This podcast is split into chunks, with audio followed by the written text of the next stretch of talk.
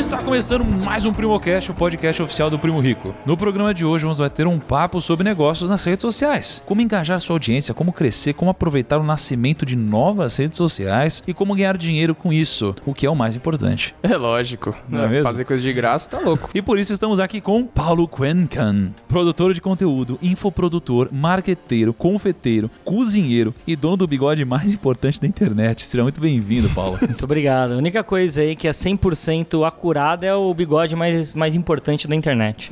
Cara, não dá pra você tirar esse bigode mais, né? tem Virou tipo como. marca registrada. É tipo, Não dá. Não tem como. Já ofereceram dinheiro pra tirar, eu falei, mas eu vou perder muito mais dinheiro tirando esse bigode Cara, do que esse dinheiro que vocês vão pagar. Eu, eu tava usando só bigode, eu também gosto de usar só bigode, mas minha namorada não gosta, cara. E aí eu tô com essa barba velha agora. E eu acho estilo o bigode. É, não, eu estileiro, também gosto estileiro, muito mais, estileiro. velho. Tem que ficar, tem bigode, ser relevantinho. O cara com ao- bigode. Ao ponto da Gillette querer pagar alguns milhões pra você tirar e usar Gillette tirando Quanto bagulho. será que Exato. o Cauê recebeu pra tirar o- a barba dele? A Não barba. se ele- Recebeu uma graninha, Não, vai. Será? Acho que mais que dois bitcoins. Pô, louco. Ô, louco. Que isso? Maluco. Mas impossível. Não, mas ele tinha uma barba muito... Eu não É, lembro de ter visto muito, ele sem muito Não, barba. pediram pra ele tirar a barba, não tirar um braço. Bom.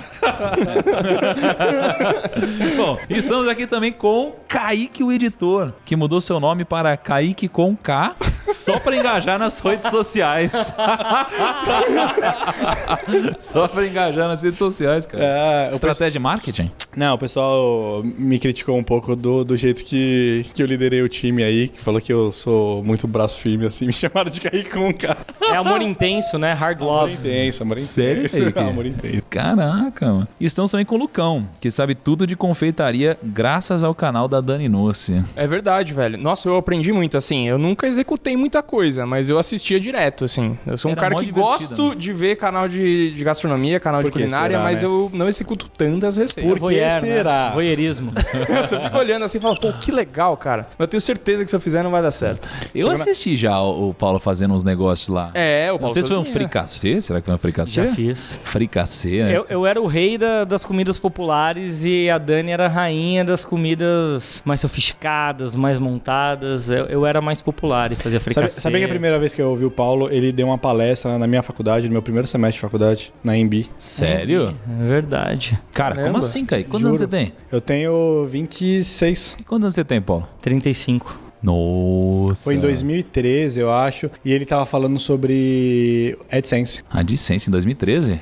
Pô, Foi 2013 ganhar dinheiro com AdSense? Como Foi, que foi quando começou os 5 segundos do YouTube Cinco... Ah, no vídeo. entendi. Que Olha todo aí. mundo odiava. E sabe que eu tinha aberto uma agência nessa época pra vender vídeos de 5 segundos e, e as marcas falavam, mas ninguém conta uma história em 5 segundos. E na época tinha o Vine. Eu falei, aparentemente estão contando. Vocês que não estão vendo pra esse lugar, mas estão contando. Então eu, eu fui em vários clientes meus nessa época, 2013, 2014, falando, vamos fazer, vamos especializar em filmes de 5 segundos, né? E fazer uma narrativa em patchwork. E a galera deu uma cagada pra isso, falando, não, não vamos fazer isso, daí é muito difícil. Olha só, as empresas gigantes não visionárias. Cara, E eu falava, cara, a chamada pra ação do YouTube, quando é mais de 5 segundos, é pule este anúncio. Eles ficam ali no canto inferior direito falando, pule este anúncio. Eu falei, não é possível que vocês queiram colocar dinheiro numa parada que tá pedindo pra pular. Os 5 segundos não pode pular, essa que tá a grande magia. Ah, faz sentido, né?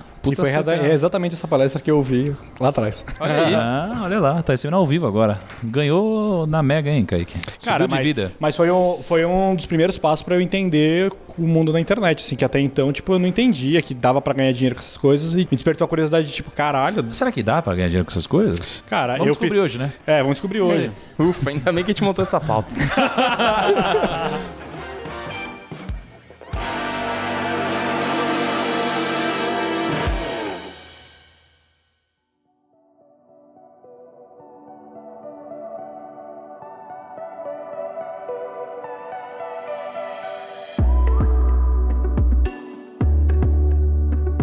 dinâmica hoje? Primo, a internet é uma boa porta pra gente fazer negócios. A internet sempre tá surgindo novidades aí, redes sociais nascendo recentemente, e a gente tem que se adaptar a elas ou ver como que a gente pode usá-la da melhor forma. Também tem a internet que você pode ser cancelado, você Ah. precisa ter um plano de contingência ali, um anticrise. Uhum. Então vamos cuidar de tudo isso, vamos contar Cara, de tudo isso, é, crescimento, engajamento, Eu acho que as grana. pessoas têm mais medo hoje de ser cancelado na rede social do que de perder dinheiro ou qualquer outra coisa, cara. Oh, lógico. O que é- mexe com o seu psicológico, com o ego é absurdo. Eu vou te falar que tem três pessoas que tá confinado e não conseguem ver suas redes sociais que eles estão precisando urgente de um plano de contingência. Mano, você imagina se eles conseguissem ver as redes sociais dele agora? Nossa. Não, não dá, já Não diz dá. muito sobre o jogo, né? É, né? Diz muito se você tá agindo bem ou mal. Eu puxei, eu puxei o número de todos aí, tá? Sério? De antes de entrar na casa e como E- tá agora. Dos milhões que perderam, né? É, tem alguns, alguém, Ou alguns que ganharam.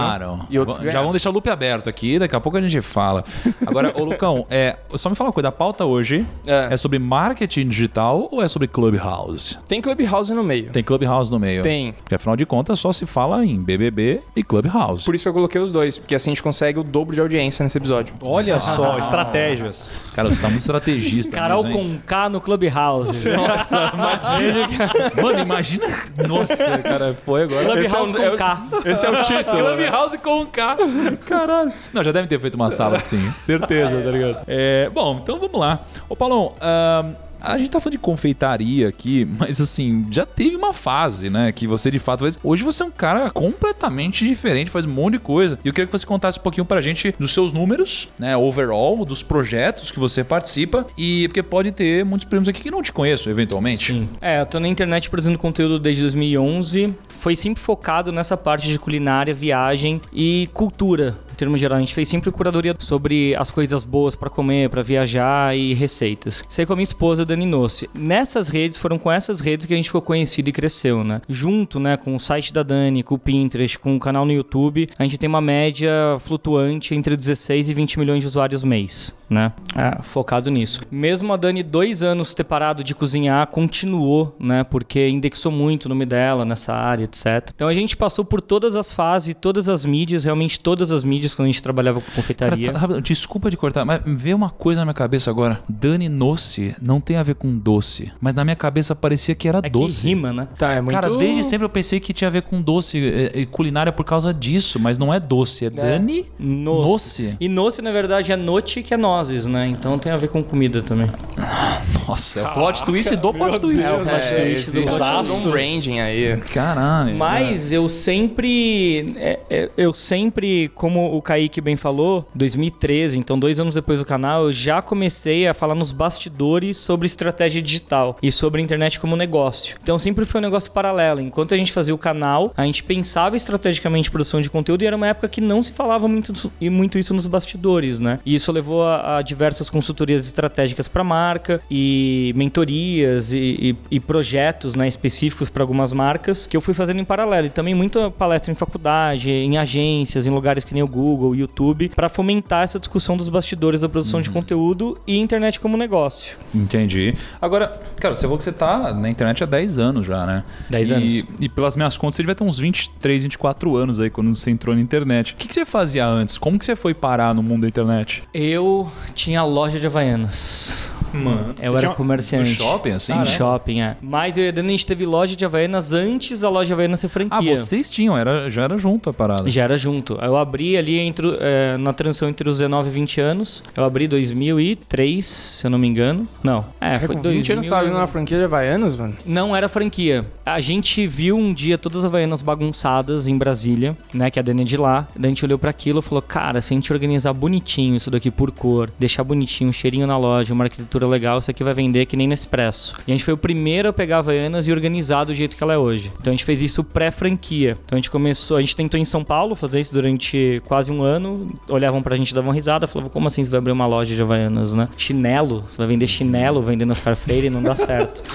Não dá certo. não, Não dá certo. vai dar certo. Deram Ai, risada, eles riram de mim. Daí, daí eu pesquisei no Wikipedia, cidade grande perto de São Paulo, achei Santos, nunca tinha ido pra lá. Chegamos num A shopping prainha, que tava fechando, cara. Assim, tava meio em decadência e o, não- e o cara não cobrou luvas. Ele falou: Ah, a ideia é boa, tem uma loja aqui do lado do McDonald's. Nossa. Sabe aquelas últimas lojas do lado da praça de alimentação, assim? Velho, a gente abriu, já no dia 2 era fila, fila, fila, fila. A gente Na teve. loja Havaiana. A gente teve retorno do investimento em menos de um mês. Abriu outra loja, outra loja, outra loja. E virou um dos modelos de loja para quem começou a abrir essas lojas loja de Havaianas não oficial. E a gente foi o- o- o- os cinco primeiros a ser chamados pra serem os primeiros franqueados da Havaianas, né? Fazer o plano de negócio. Caraca, meu Não, vocês tinham que ser condecorado lá É. na, na Havaianas. E o cara tá do quê? Ih, não tá de Havaiana, cara. Como assim? Não, eu, eu- Olha como as Cadê marcas perdem a oportunidade, né, Perde a cara? oportunidade. Porra. Ah, agora, desafio relâmpago. Qual é a relação entre você ter montado essa loja Havaiana e ter dado certo e o Clubhouse? Qual que é a relação? Cara, sempre entender o, o potencial das coisas que ninguém tá vendo. Enquanto as pessoas estão no oba então, por exemplo, eu vejo ali é, um monte de chinelo. Se eu organizar e ter uma intenção em relação àqueles chinelos, eu tenho um negócio. Existe sempre... a- as coisas, elas estão em estado bruto e basta você pegar elas e reorganizar para você conseguir fazer negócio com elas, né? Na verdade, toda criação é uma grande curadoria do olhar e, e recombinar coisas. Então, a mesma coisa do Clubhouse. Eu posso entrar lá e ficar falando groselha, ou eu posso entrar lá, fazer uma linha editorial com intenção e expandir um braço do meu negócio, ou um braço editorial, ou até, eu já vi até sala de pitch lá. Se eu sou um, um- investidor, eu posso entrar, abrir pitch ali, ou até um executivo de televisão, pitch de 30 segundos, um minuto. Ou seja, você pode usar, as coisas elas são ferramentas, né? O, o- destino que você vai dar pra ferramenta e transformar em, transformar em negócio cabe a você. Ah, não, e, e tem um outro insight também que eu tiro disso, que é o posicionamento. Você se posicionou perto da loja do McDonald's, logo o tráfego estava lá. As pessoas passavam por lá o tempo todo. Então, como você estava lá, você capitalizou, né? Então, quando você fala do Clubhouse, cara, se você está posicionado lá e o tráfego corre para lá, a atenção das pessoas estão lá, você já está antes, você vai se beneficiar de alguma forma, né? Então, estar posicionado a esse tipo de coisa, né, onde está a atenção das pessoas, te dá muito benefício, né? Nesse exato momento que vocês estão nos ouvindo, estamos gravando o episódio o Paulo Cuenca está com 34.4 mil seguidores no Clubhouse. Pra vocês terem uma noção da velocidade da plataforma, entrem agora e visualizem quantos seguidores Paulo Cuenca tem para vocês tomarem um susto e, e pensarem, caramba, por que eu não entrei antes nessa rede social? E, e- e aproveita que você tá no Clubhouse vendo quantos seguidores ele tem e segue. E segue. Não, e ó, o primo vai ser o primeiro brasileiro a bater 100 mil, não é não? Vamos lá, então vamos, vamos fazer aqui. Pô, vamos fazer essa força-tarefa então, Vamos galera. Segue essa- o primo lá no Clubhouse. E meu. se você também entrou lá e o primo já tem 100 mil, ajuda a gente a bater um milhão. Olha, 80.8. Então, ó, quando vocês estiverem vendo isso aqui agora, já passou de 100 mil, tá fácil, rumo a um milhão. Rumo. É isso. Rumo a um milhão. Ah, Você e- falou alguma e- coisa e- incrível, Kaique? E não, fora que. fora que a, a chance de, acho que da época de vender chinelo no litoral era maior do que vender numa, numa capital. É Depois, mais tipo, fácil vender no litoral do que no Clubhouse, chinelo. é isso?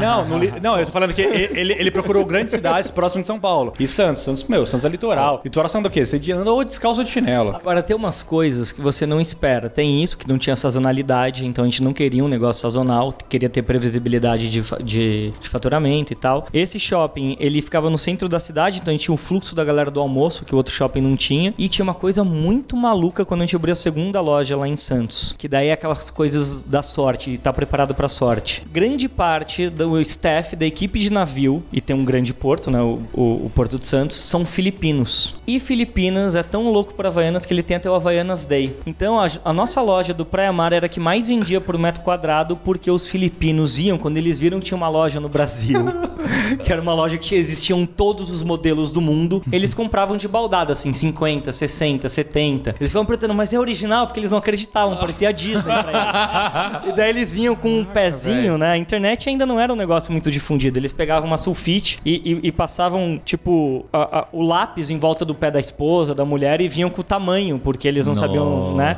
Ler em português ou falar em português, então eles iam com o tamanho e ficavam medindo com Havaianas. Então a gente vendeu muito mais do que a gente esperava por ter essa staff de filipinos no- nos navios do Caraca, Porto de Santos. E se a gente abrir uma Havaianas na, na Filipinas, mano? A gente fica bilionário. Cara, mas eu vou te falar. Eu, eu fui, pra, eu fui pra Europa e eu fui Vocês numa estão loja. muito empreendedores, hein, Lucão? Eu fui, eu fui- Você viu? Cada ideia, meu, já monta um negócio. Não tem tempo a perder. eu fui- eu fui na Europa, eu fui numa loja havaiana. A Havaianas é pronto, 40 ó, Carteirou euros. que foi pra Europa. Carteiro, né? Não, não. Não, eu, tô, não, eu tô não. falando que, eu tô falando que a Aliás, no mesmo dia, no mesmo dia que eu comprei aquele meu tênis da Nike, né? Aí o pessoal em Barcelona é muito engraçado, né? Não, eu tô falando que a Havaianas é 40 euros. Cara, eu acho que se você comprar aqui, levar e vender por 20, 20 na praia, você tá num lucro absurdo. Ô, agora vem cá, teve alguma coisa que vocês fizeram durante a jornada de produção de conteúdo é, que fosse contra o senso comum? Total. Tipo, e, e que deu algum resultado grandioso, alguma coisa assim? que o que a gente fez em geral foi contra o senso comum. A gente ultra nichou, né? Então, quando você começa a ver esses primeiros youtubers, né? Eles eram eles, eles eram cronistas, né, da vida. Então, eles tinham uma, uma gama de atingir Nossa, foda isso, né? Cronistas da vida. Eles eram, né? Quando você Cronistas pega o. PC, a Kéfera... Você lê bastante, cara? Leio, Aí, leio. É por isso. É por isso. Linguagem enriquecida. Linguagem de quem é. É. Refinou Tá bastante. vendo? E a gente foi para um lado que era confeitaria francesa, não era gastronomia, era confeitaria dentro da confeitaria, confeitaria francesa. Então começou muito nichado e um cuidado estético que os outros canais não tinham porque eu vim do cinema. Então isso fez Você veio do cinema ou você veio das Havaianas, mano? eu estudei, enquanto eu tava. fa- eh, Eu fali, né? Meu, meu pai faliu. ah, Meu pai faliu, na verdade. Eu estava, eu estava estudando cinema. eu não um consegui- empreendedor bem sucedido que não faliu. Então agora faz sentido. Exato. Não consegui mais pagar a faculdade de cinema e daí a gente começou. A a Dani tinha 30 mil reais na época, eu não tinha nada. E a gente abriu essa primeira loja com estoque e tal, tal, tal, com 30 mil reais. E aí eu trabalhei uns dois anos sem parar lá e daí eu voltei pra faculdade de cinema enquanto eu tinha loja. Então eu fiquei fazendo essas duas coisas ao mesmo tempo. E como eu tinha esse olhar de estética, a Dani era formada em moda, né? Isso ajudou inclusive a montar a loja, né? Porque a gente não usou arquiteto, a gente usou nosso, nosso bom senso, a gente fez tudo à mão, né? A gente pregou as coisas, etc. Então a gente fez de tudo no começo. Foi estoquista, caixa, vendedor, é, menos dono. Era tudo, mas pro, pro cliente você parecia tudo menos dono, né? Porque a gente não ficava com aquela visão do dono, né? Do comerciante que a galera tem. Era, era bastante, bastante correria. Mas o que a gente fez diferente no canal foi justamente apostar em qualidade estética. Isso diferenciou muito. Fez a gente se posicionar no mercado de uma maneira, de uma maneira diferente e ganhar muito mais dinheiro do que pessoas muito maiores do que a gente. Mas assim. Mesmo tendo mais números que vocês, por exemplo. Não, a gente tinha gente que gente, na época a gente tinha 100 mil, a pessoa tinha um milhão, a gente já faturava milhões, a pessoa não chegava nem no milhão ainda, porque a gente mostrava pra marca que quando eles se, se aliavam a gente, eles tinham um co-branding, né? Eles tinham um, um retorno pra marca maior de percepção e a gente falava com um público muito nichado. Então a conversão era mais qualificada. Eu falava já com o público certo. Porque quando você é nichado, o público chega lá e ele já espera o que você fala, né? Se eu tenho um canal de xadrez, o cara chega querendo um xadrez, você faz só xadrez, o cara fica sempre feliz. Se eu chego lá e o próximo vídeo é gamão, o cara fica puto, né? Afinal, ele quer um negócio de xadrez. Então, essa, essa especificidade fez com que a gente é, faturasse mais cedo do que os outros youtubers. É, essa, essa estética engana muito a gente, porque Que você... isso? Você falou que os caras estão enganando, Calma, então. deixa eu explicar. Que isso? Deixa eu explicar. Convidado deixa aqui, eu explicar. Kaique. Faz lá o doce maravilhoso. Você fala, nossa, que bonito. Aí você vai fazer. Não fica igual. Você- não, você destro- primeiro você destrói sua cozinha. A louça, É, você, você já não consegue, você não tem mais panela pra. A Dani pra- consegue fazer todo o bolo com a cozinha organizada. É incrível, né? Não, não dá. Eu fui fazer, eu fui fazer, tipo, sei lá, um estrogonofe lá. Mano, minha mina, minha mina olhou a cozinha assim. Achei que tinha explodido um C4 lá, né? Tinha, mano, tinha creme de leite na janela. Você foi pra balada ontem, você vomitou a cozinha inteira, amor. É, eu, eu sou tipo esses voyeur de comida também. Eu curto ver uns caras lá do Japão, assim, fazendo umas comidas nada a ver, uns bolinhos, sabe? Mas eu não consigo fazer nada em casa, Paulo. Então, assim, eu vejo você fazendo e pra mim você tem um puta talento mesmo. Porque eu vou, te, eu vou te contar uma história de quando eu, eu, eu fui tentar fazer um whey protein em casa uma vez, cara. Fazer whey protein? Não, Como tipo assim, Jogar na água? Não, vai dessorar. Não é fácil. E- Não é, tão, não é tão fácil quanto parece. Não é. Porque na minha cabeça é, parecia simples. Eu ia pegar, ia misturar com a água, sh- sh- shake, shake e tomar. Não é? Ah, era eu o whey pronto, não é que você pegou o queijo e extraiu o whey do queijo. Não, eu- é- eu achei que ele tava fazendo uma Igual o Rodrigo Hilbert faz whey dessa forma. Do- Ele falou do queijo? É, eu Sério? realmente achei que ele tinha pego o queijo, não, calma aí. Calma, calma aí. Pego o whey. Queijo é pra pôr no pão. Não, aí eu peguei o whey protein, aí eu, eu fui botar no liquidificador, né? Aí eu joguei a aguinha lá, aí eu liguei o liquidificador. Só que ele tava sem tampa.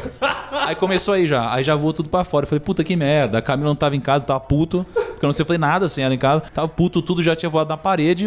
Aí eu falei, pô, deixa eu pôr a tampa. Botei a tampa, liguei a paradinha. Aí eu fiz o meu whey protein, fui servir no copo. No que eu fui servir no copo, aí caiu metade no chão. Aí eu falei, mano, não é possível. Eu, eu, eu devo, devo ser muito burro pra fazer. Eu não consigo tomar a porra de whey protein.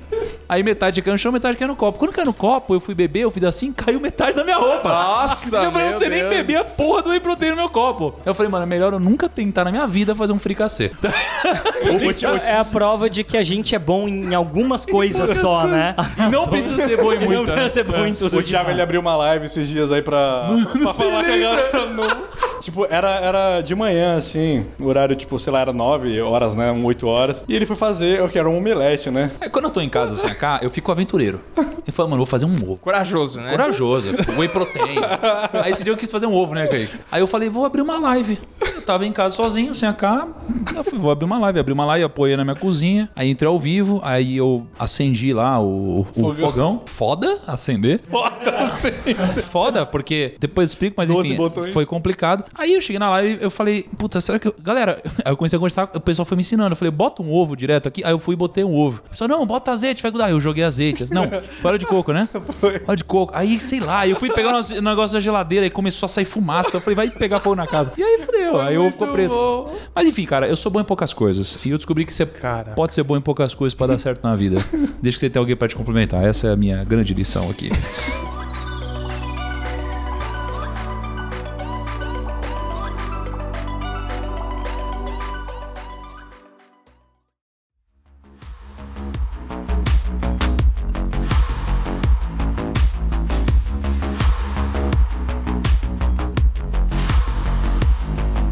Agora, eu vou te fazer uma pergunta foda, que é a seguinte: como ganhar dinheiro na internet?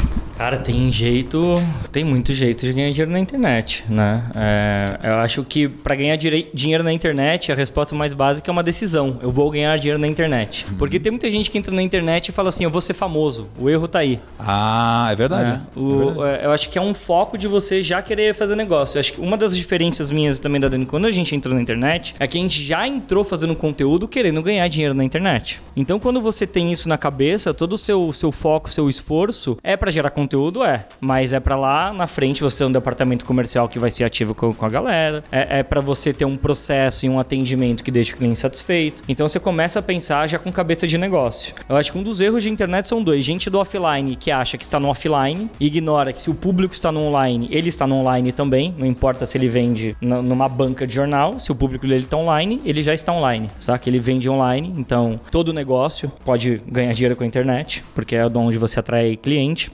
E por outro lado, as pessoas que entram é, meio no jazz, né? Ah, vou mostrar aqui minha vida. E, e usam o marketing da fé, tomara que dê certo, né? Então. ah, eu vou fazer aqui e alguma coisa vai acontecer. Vamos ver no que vai dar. É, e daí quando você conhece, inclusive youtubers de sucesso, a grande maioria, não todos têm suas exceções, é, tem, a maioria deles tem um- um- uma cabeça mais estratégica. Não necessariamente de negócio, mas de saber fazer audiência, gerar público e por aí vai. Conhecer o público que ele. Tipo, conhecer a comunidade que ele. E às fala, vezes né? esses caras são bons em gerar engajamento, conteúdo legal, mas eles não, não conseguem fazer dinheiro, né, velho? Então, mas, Não mas eu essa- acho. A gente já trouxe vários aqui, né? Sim, sim. E, Mas- cara mas não é sabe um- fazer dinheiro. É um pouco da cabeça de tipo, cara, eu acho que dá pra ser minimamente famoso e não ganhar dinheiro, e dá pra ser tipo um, um sub-famoso, tipo, meu, abaixo desse cara e ganhar muito dinheiro. Porque eu acho que é mais o posicionamento tipo da sua cabeça de que às vezes o cara acha que a fama vai dar muito dinheiro pra ele e às vezes Uhum. é o contrário, às vezes vai ganhar muito dinheiro e com isso vai te dar fama. Mas Né? vamos aproveitar aqui. Então, é legal você falou. Primeiro, deve ter um gigante andando no. É, eu Então, não tô não sei, velho. Um T-Rex preso aqui Ou cima. tá abrir uma academia de crossfit. Crossfit. Ou tá tem, soltando ou bola. tem um gigante fazendo crossfit, tá ligado? E o outro jogando basquete. Caralho, velho. Agora, legal. Então, o Paulo falou que sobre alguns erros que a galera comete. Qual é a forma correta, então, de quem tem um negócio, e se você quiser pegar algum exemplo, dessa pessoa entrar na internet e poder levar o negócio dela para outro nível, ter mais escala, ter uma presença mais digital, não, não utilizar o marketing da fé. O que, que ela tem que fazer, você acha? A primeira coisa é entender que a internet é um departamento de marketing e, e não é opcional. Quando você começa a entender isso, é como se você tivesse a obrigatoriedade como qualquer outro departamento na sua empresa. Então eu tenho RH, eu tenho financeiro, eu tenho departamento comercial e eu tenho meu departamento de marketing. Mesmo que for uma pessoa só na empresa. Se acumula várias funções, vai acumular essa também. Entender que não é que nem um trabalho voluntário. Ah, eu- eu estou cansado, eu não vou postar, eu não vou fazer stories. Não é sobre você, é sobre a sua empresa. Então essa é a primeira coisa, mudar a mentalidade que é opcional essa parada. Assim que você pensa nisso daí, você tem que entender o que, que você atrai o cliente e, e- e, antes de tudo, voltar. Usa a ferramenta mais fácil que tem para captar cliente, que é Instagram hoje em dia. Eu falo muito do Instagram porque o YouTube é mais difícil tecnicamente, é um pouquinho mais chata a configuração, a barreira de entrada é maior, né? O Instagram ele tem todas as ferramentas ali dentro, você aperta um botão, você faz live, é fácil comunicar, é fácil responder cliente, tem o link ali na bio. Então dá para você fazer desde bocão de funil a conversão dentro do Instagram. Vai pro Instagram Instagram, é fácil de usar, é bem user-friendly, o começo é muito fácil. Daí você tem que ter- ser estratégico na sua comunicação. E não importa qual que é a sua área. Vou dar um exemplo. Tem um cara que foi aluno meu que ele tem, ele faz serviço de instalação e manutenção de ar-condicionado. Por exemplo, hoje mesmo, acontecendo aqui nessa sala, parece que não tá funcionando direito. Porque o Kaique deve ter botado quente aqui. E daí a galera fala, porra, como que eu vou fazer conteúdo de ar-condicionado? O que que vão, né? Como que vão se interessar por isso? E daí o esquema é pensar por que, que o cara compra um ar-condicionado? Porque ele tá com calor? Por que, que um cara chama manutenção de ar-condicionado? Porque a parada não tá funcionando e ele está com calor. Então, que tipo de conteúdo eu faço pra pessoa se interessar por contratar meu serviço? Esse é o grande lance. Então, você tem desde coisa de entretenimento, topo de funil, que ele usava nos stories dele, que ele fazia manutenção do ar-condicionado, e daí no final, no Rio de Janeiro, naquele puta calor, ele aparecia com um casaco de pele e perguntava, tá calor aí, saca? Pra chamar a atenção das pessoas, até uma comunicação fundo de funil falando, olha, a agenda de fevereiro abriu, vai lá nos meus stories, que eu tô instalando um ar-condicionado hoje, você conhece meu serviço, então uma prova social, os bastidores do que ele tava fazendo. E, a- e- daí, o, o, o- por que é interessante isso? Você não precisa ser um cara que fala de ar-condicionado com 100 mil seguidores, mas a pessoa precisa entrar no seu conteúdo, a pessoa certa, e falar, porra, achei o cara que eu vou contratar. Porque se tem mil empresas de ar-condicionado, 999 não fazem conteúdo, você vai contratar qual? A que faz conteúdo. Mas aí então vem outra pergunta. Como que faz pra você ser encontrado no Instagram pelo seu público? Porque o Instagram ele não, não distribui tão, de uma forma tão simples, ainda mais um Instagram pequeno, né? Sei lá, você bota uma foto dessa, é incrível, mas talvez ela não viralize e vai ser difícil chegar num cara que tá precisando, né? Como Muita gente faz? para, né? Por causa disso. O cara tá se matando de produzir conteúdo, E não caralho, chega em lá, ninguém. e aí fica- não passa dos 100 seguidores, não, não rende nada pro cara, o cara desiste. Fala, puta, É. né? Esse bagulho não deu certo. Como que faz, cara? O bom é que a rede social ela já não tá mais no zero. Então, sempre orbita em volta do seu território, territórios são parecidos ou complementares. Então, a primeira coisa que você faz quando você não tem público, você faz colaborações com pessoas que são complementares a você, saca? E daí, normalmente, as pessoas procuram, quero fazer a colaboração com o primo já, saca? A pessoa acabou de abrir o, o- o perfil dela e já quer um maior para fazer colaboração. Tem inteligência que você vai fazer quando você é pequeno, com pessoas pequenas. Você acabou de abrir seu Instagram, faz com gente até 5 mil, 10 mil, mil. Porque daí você não, não é invadido o seu Instagram por uma cultura que não é sua, porque isso é ruim também. Se você é muito pequeno e faz com alguém muito grande, entra uma galera lá e você perde a cultura do seu perfil, que é a mesma coisa que uma cultura de empresa, porque entra um monte de gente de uma vez numa cultura que é mais forte, talvez, ali pra você. E você perde o controle. Mas me fala, o que seria uma collab de Instagram? Porque, por exemplo, o YouTube, você vai lá junto, grava junto. Live. Live. Live. Live com duas pessoas. Ou eu posso é, ir até o, o- Bem, eu tô aqui no seu escritório. Eu posso fazer um takeover. Só de você me marcar e eu te marcar já é uma collab de Instagram. Ela tem jeitos mais simples a collab de- Instagram e eu posso indicar o seu produto. Imagina se estivesse vendendo alguma coisa, eu outra, você me indicar e a gente faz essa troca. Então esse cara do ar-condicionado ele pode se juntar com um arquiteto, com um engenheiro, com uma decoradora, com um cara que é encanador, com um pedreiro que tem cada vez mais fazendo sucesso também nas redes. Então é só você expandir um pouco o, o- o seu olhar que você consegue crescer de forma de forma consciente e segura, eu diria. Cara, eu, eu vou te falar que eu já fui pego por uma indicação de um serviço que, tipo, eu tava querendo limpar o meu sofá e, e- e impermeabilizar. E, tipo, cara, eu não sabia onde pesquisar nem nada. E eu tava no Instagram e alguém tava falando que, tipo, que tinha um cara fazendo esse tipo de serviço. E eu entrei no perfil e o cara, meu, o Instagram não era o Instagram mais bonito do mundo, mas era informativo. Tinha o número do contato do cara, tinha foto de antes e depois de vários clientes, tinha, tinha, tinha isso que ele falou, pequenos influencers, de tipo, que eu olhei lá que tinha 5, 10 mil que falava bem do serviço do cara. E, cara, eu acho que o pessoal pensa em ah, criar conteúdo. Não é criar conteúdo de tipo que contratar um designer pra fazer um super post e tudo mais. Não, cara, por exemplo, se você limpa sofá, posta um antes e depois. O sofá sujo, o sofá 100% limpo pra dar aquela sensação de uou. E dá tudo pra mais. fazer infotenimento com isso. Você pega aquela parada SMR que eu chamo de Asmir, imagina só tirando sujeira fazendo. É isso. Cara, são os vídeos sensoriais que a galera fica. Ah, você quase vai. Sacou? Mano, Mano, me tudo. explica isso. Asmir. É, assim, é aquele, é aquele ASMR, né? É, que é um fala som. assim. Mano, me explica essa parada. Com, o que que tá pegando? O que que é esse movimento que você Não, entra e você vê uns, você vai uns querer negócios falando perto do microfonezinho? Cara, eu não consigo entender.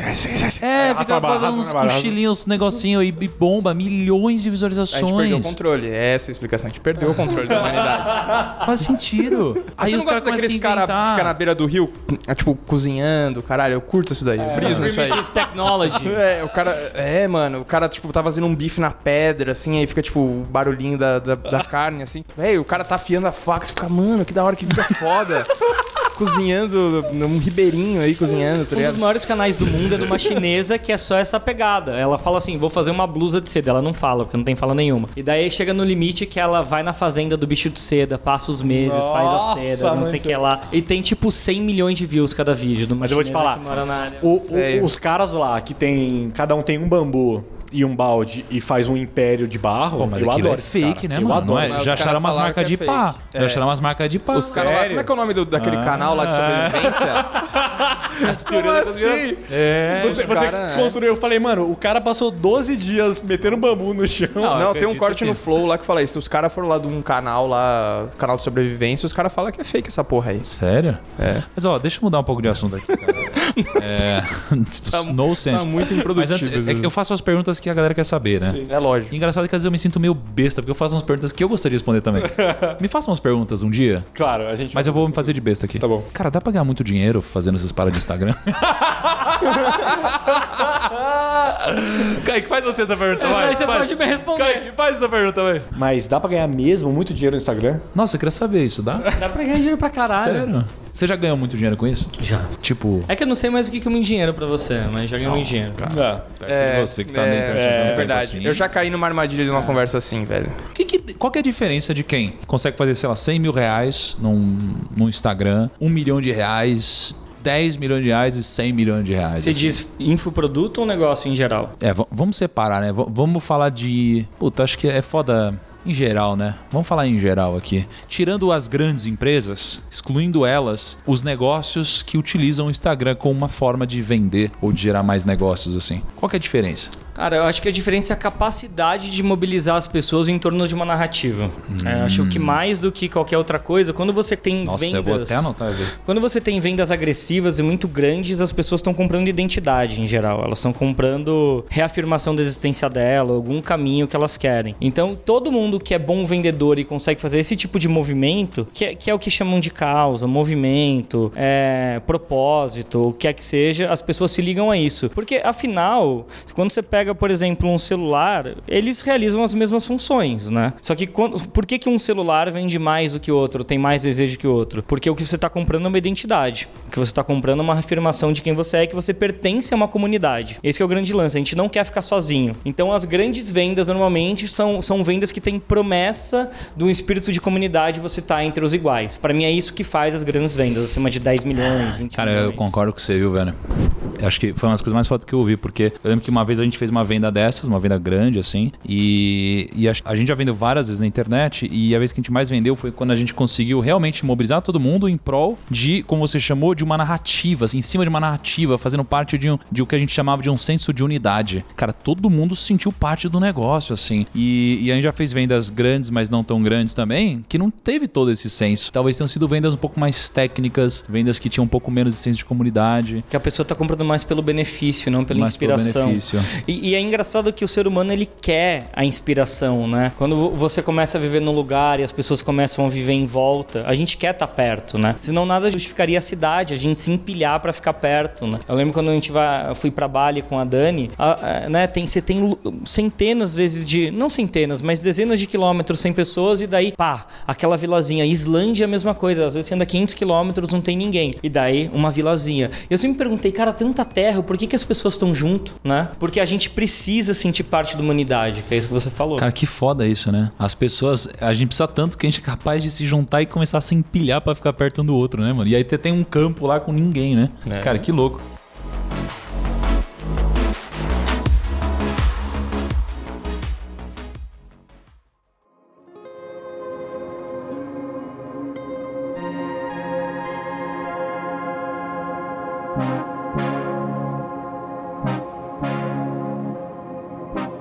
Falar do tema que a galera quer saber? Vamos. Vamos?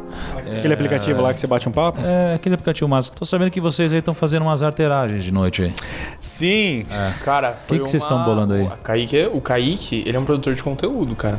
É, Vou te falar a então. verdade. E eu. Não esqueça que é de produtor de conteúdo, você é um cara muito importante aqui, Kaique, Não, cuidando do certeza. nosso time de produção. Com certeza, eu tenho um time. Não esqueça disso. Inclusive, eu tenho. Eu, eu quero brigar com você depois. Que Com perdi- isso? Com o, o Lucão. Não, com você. Eu perdi uma filha hoje. Que isso? Nossa. Nossa, é, isso é Perdi triste. uma Eu vou colocar uma música triste agora. Eu, eu chamo. Eu chamo. Eu chamo Cara, eu perdi uma filha? Como Eu, assim? eu chamo, eu chamo a, a galera do meu time que ajuda a gente a produzir todos os conteúdos de filhos. Eu perdi uma filha hoje pro Joel. Ah! é, mas, Mas eu acho que vai ser- essa unidade aí. Mas imagina que o, o Joel agora é uma pessoa mais feliz, a família dele aumentou. Sim, sim, a família dele vai crescer, vai ficar muito mais feliz. Não, mas o Joel ele foi sacana. Vou, vou abrir o que aconteceu hoje na reunião de board. Ele falou, ele botou o dedo assim, levou e não É, ele simplesmente falou assim. Nossa, essa pessoa do seu time, Kaique, é muito incrível, vou pegar pra mim. Porque aí ele mostrou através de dados e números que faria muito bem pra empresa. Aí eu falei: Puta, leva. Você vai falar, Não, né? não tem o que falar. Eu Ele falei, nossa, alta leva. performance. É, não, ele pegou assim e falou assim, cara, fazendo isso, a gente vai conseguir isso, isso, isso, e vai dar muito isso, isso, isso, e a gente vai conseguir fazer. Eu falei, Era só falar que não queria correr atrás de outro designer. Que Mas, ficava ó, mas, tudo ó, em, certo. em sua defesa, eu comuniquei o negócio, Kaique. Joel, tudo bem, mas tem uma regra. Você precisa botar alguém no lugar. Top. Ele colocou alguém no lugar? Não. Então, Não tem nada ali. então ele não tinha Colocou um dessa- esse combinado aí, esse tratado. Mas voltando para o Clubhouse, Voltando para o assunto do Quer saber da, da ideia que, o- que o Kaique teve? Pri- Eu, primeiro, vamos fazer. Primeiro, defina Clubhouse, Paulo. O que que é essa parada aí que tá É rolando como aí? se Orkut tivesse transado com Salto by Salto e com podcast. Cara, Olha aí. tivesse saído do Clubhouse. Esse aí é o Clubhouse. É o filho, é o filho desse, desse swing aí. São salas temáticas, painéis, né? Mediadores, os moderadores são os mediadores. Painéis em que as pessoas falam, as outras levantam a mão. Tem a voz, você pode permitir ou não ela falar. E o podcast, que é essa coisa ao vivo, né? Do FOMA, quase como se fosse um podcast ao vivo. É tipo. Tem um, não- pouca gente vai conhecer, mas é tipo um Discord, né? é, Sabe, Discord? É um É, Discord é pra quem é gamer, né? O Discord É é, o pra Discord quem é da gamer. Apple, pode crer, é define um bem. Discord gourmetizado. É o Discord da Apple. Você entrar lá, porra, tem umas salinhas lá, você curte um teminha, clica nesse tema, tem uma galera conversando, você pode ou participar da conversa ou ficar ouvindo. Mas, mas eu vou te falar, se, se essa plataforma for evoluir, uma, uma parada é tipo virar um Discord de. Pensa, pensa você jogando videogame com seus dois, três amigos. faz enquanto você já tá sentido. numa sala trocando ideia. É que, as, é que as pessoas ainda estão descobrindo, né? E é engraçado quando o primeiro impacto das pessoas nas, nas redes sociais, a nossa bolha que a gente tá seguindo, a galera quer alto valor de conteúdo o tempo inteiro, tá ligado?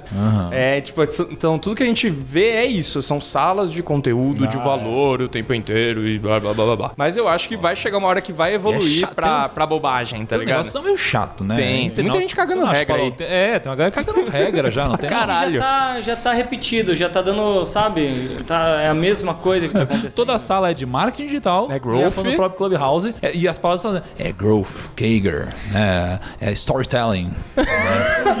Tô cansado, eu já tô cansado O, o dessa Gui porra. soltou uma que era. Não é porque você tem. Você tá putão, né, Lucão? Ah, coisa chata, cara. Todo mundo. Cara, isso eu, eu acho que é uma. é, entra até depois no, no Big Brother, cara. Eu acho que é uma. Parece coisa de gente insegura, sabe? A pessoa que tem que provar o tempo inteiro que ela fala bonito e que Mas ela acho sabe que, tá não sei o que lá. Eu sabe concordo isso? com isso, mas acho que já tá melhorando. Assim, acho que quinta-feira, né, é, teve uma grande loucura, as salas eram sobre Clubhouse, daí Uhum. os títulos começaram a ser passivo-agressivos. Se falar de Clubhouse, tá banido, já era o título da sala, né? Começou a ser meio passivo-agressivo. Olha, olha a mensagem que eu te mandei e lê a frase icônica que tá marcando meu 2021 que o Gui soltou. Nossa.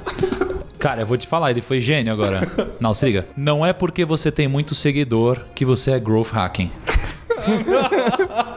Essa é uma verdade Porque é absoluta. muito. Cara. Isso não é uma verdade Não, refutável? você abriu uma. Isso, você abriu isso não é uma verdade Você refutável. abriu espaço pra um raciocínio aqui. Fudeu. Cara, olha só. Eu fico puto com isso, Kaique. Meu, fa- eu- eu quero que vocês desembuchem, depois eu vou editar Não, mas o que eu parece... achar legal. Não, sabe por que eu fico puto? Porque tem uns caras que ficou rico. Tá ok. Com uma coisa X. Aí você ficou rico com uma coisa X. E agora você fala, eu sou autoridade pra te ensinar a ficar rico.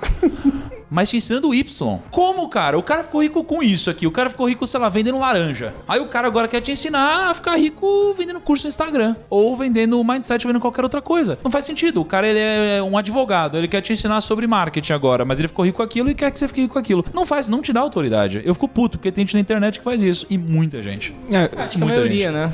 A maioria, cara. maioria. A Mas, maioria. mas, ao mesmo tempo, eu acredito que tem pessoas que são bons professores. Eu não colocaria todo mundo na mesma. Não, com certeza, existe mesmo exceção. Tem É. bons professores. Existe E- e- exceção. E, eu acho que também tem uma coisa do infoproduto que é assim: muita gente fala assim, ah, mas tem muita gente que é ruim no infoproduto. Mas também tem muito médico ruim, tem muito advogado ruim, tem muito engenheiro ruim, tem muito tudo ruim, né? A gente esquece que na vida real a maioria é bem medíocre no que faz e poucas pessoas são realmente foda. Então, acho que isso aí reflete no digital também. Mas olha só, só o fato da pessoa se posicionar de maneira digital já parece que ela é mais foda do que ela realmente é. É, mas tem uma diferença aí, porque uma coisa é médico, você tem milhares, beleza. Só que no digital tem espaço pra muita gente, no médico, não dá pra muita gente passar como um médico. No digital dá pra muita gente seguir a mesma pessoa. Então é natural que os mais fodas eles sobressaiam e os médio fodas ou pouco fodas eles sumam. Agora, o porquê que esses médio fodas ou pouco fodas têm muito resultado? Essa que é a questão. E eu acho que isso daqui se deve à comunicação.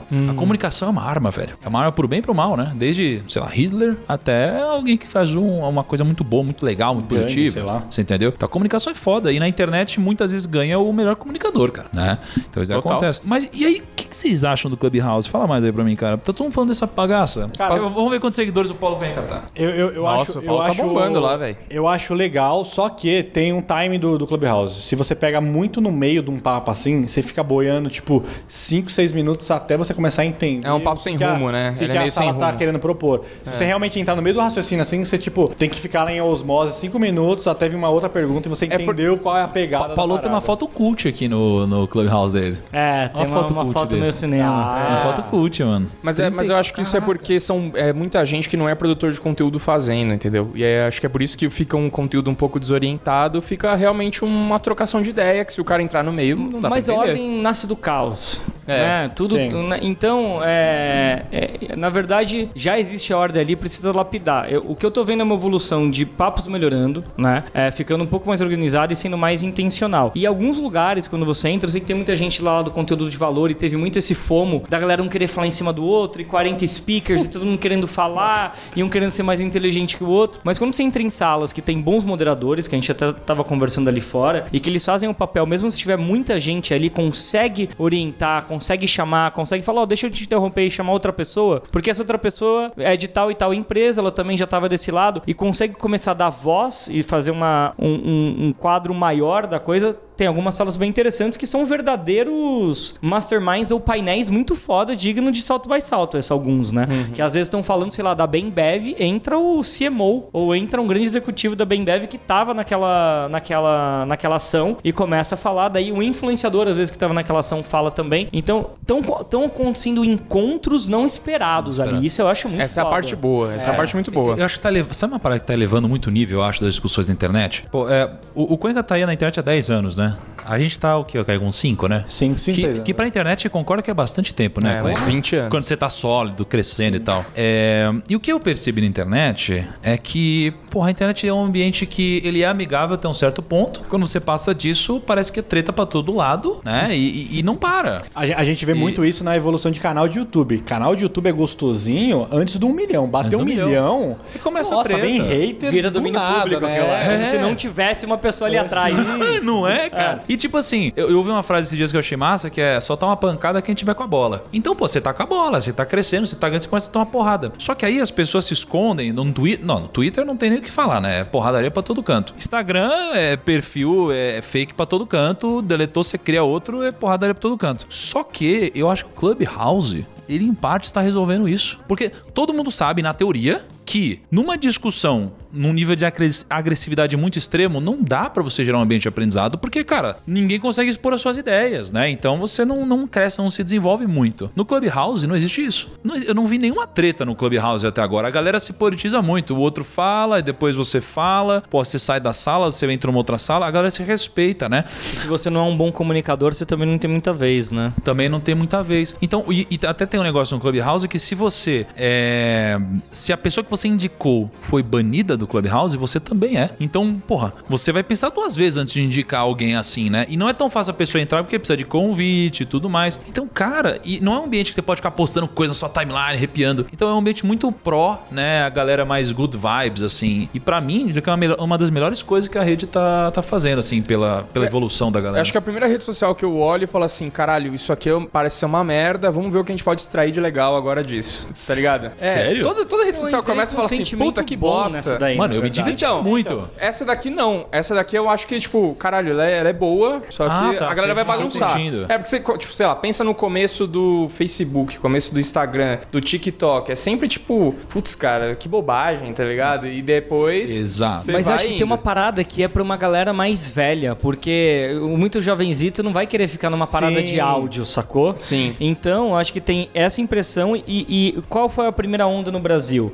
Marqueteiro, empreendedor, startupeiro. Uhum. Então, você acaba estando ali entre pessoas que têm os mesmos desafios, ou o mesmo papo, ou, ou os mesmos problemas. E a gente acabou sentindo que é um ambiente que pra gente fazia sentido ali também, né? Acho que vai começar a evoluir para outras coisas. Uma, uma, coisa que eu acho incrível é o, realmente o que você falou lá do, de pessoas que já participaram. Por exemplo, você pode estar falando de, de finanças e do nada você vê que entrou um CEO de, de uma empresa que acabou de abrir PO. Você pode chamar ele para ver como é a experiência. Tipo, você consegue englobar, por exemplo, uma live hoje o Instagram, ele tá tentando fazer quatro pessoas. Só que lá no Clubhouse você pode, meu, você pode realmente fazer conversas gigantescas e pedir opiniões gigantescas para diferentes tipos de pessoas. Cara, olha então, só, eu, eu, lembro que a gente tá numa sala esses dias. Mas aí... tem um limite, né? Tipo, de pessoas que podem ficar simultâneo, não tem? 5 mil. Cinco tem 5 mil. mil pessoas. E que tem que aumentar. Para mim tem umas coisas que a rede precisa mudar, senão ela vai morrer, na minha opinião. Eu, eu já vou pontuar isso. Mas antes, olha que encontro interessante. Tipo, a gente tá numa sala lá, aí entrou, né, o Flávio Augusto, né? Entrou eu, a gente entrou junto. Aí entrou o Benchimol,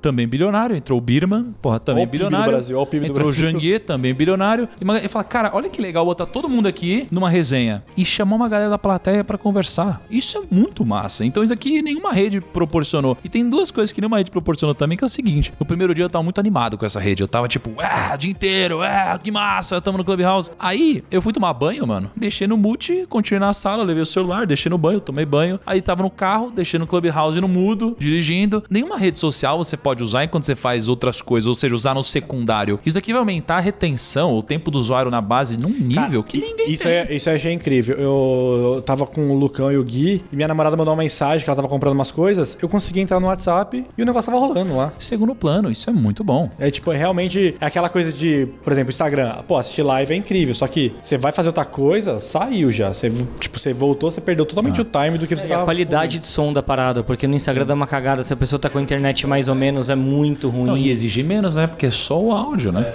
Agora, cara, qual que você acha que é o futuro do Clubhouse, hein? Você acha que o negócio vai pegar mesmo? Ah, eu acho. É, talvez seja das primeiras redes novas que olha e fala: hum, isso aqui é difícil desaparecer. Porque por mais que passe o hype da nossa galera, é, ele ainda tem espaço para todas as outras áreas, todas as verticais, todo tipo de entretenimento, todo tipo de conhecimento. Então eu posso fazer ali um simpósio de medicina, eu posso fazer o grupo das enfermeiras do Hospital São Camilo que vão discutir várias coisas ali. Eu posso fazer sala de reunião da minha empresa. Eu posso entregar como bônus do meu curso e da minha galera da mentoria abrir algumas coisas ali. Então acho que tem tanta aplicação ali que eu acho muito difícil morrer. É gostoso de usar, a, a, a experiência de navegação é boa, ter pouco feature no começo é legal. Você deixa muito focado a parada e eu acredito muito nessa parada que a, quanto mais agora tiver os clubes, quem pediu né, autorização para fazer clube mesmo, que são as. Parece que cancelou, não dá mais para pedir. Não dá mais para pedir, é? eu não é? pedi. Você pediu? Você não pediu? Eu não pedi, eu comi bola. eu abri para colocar ali no Notion.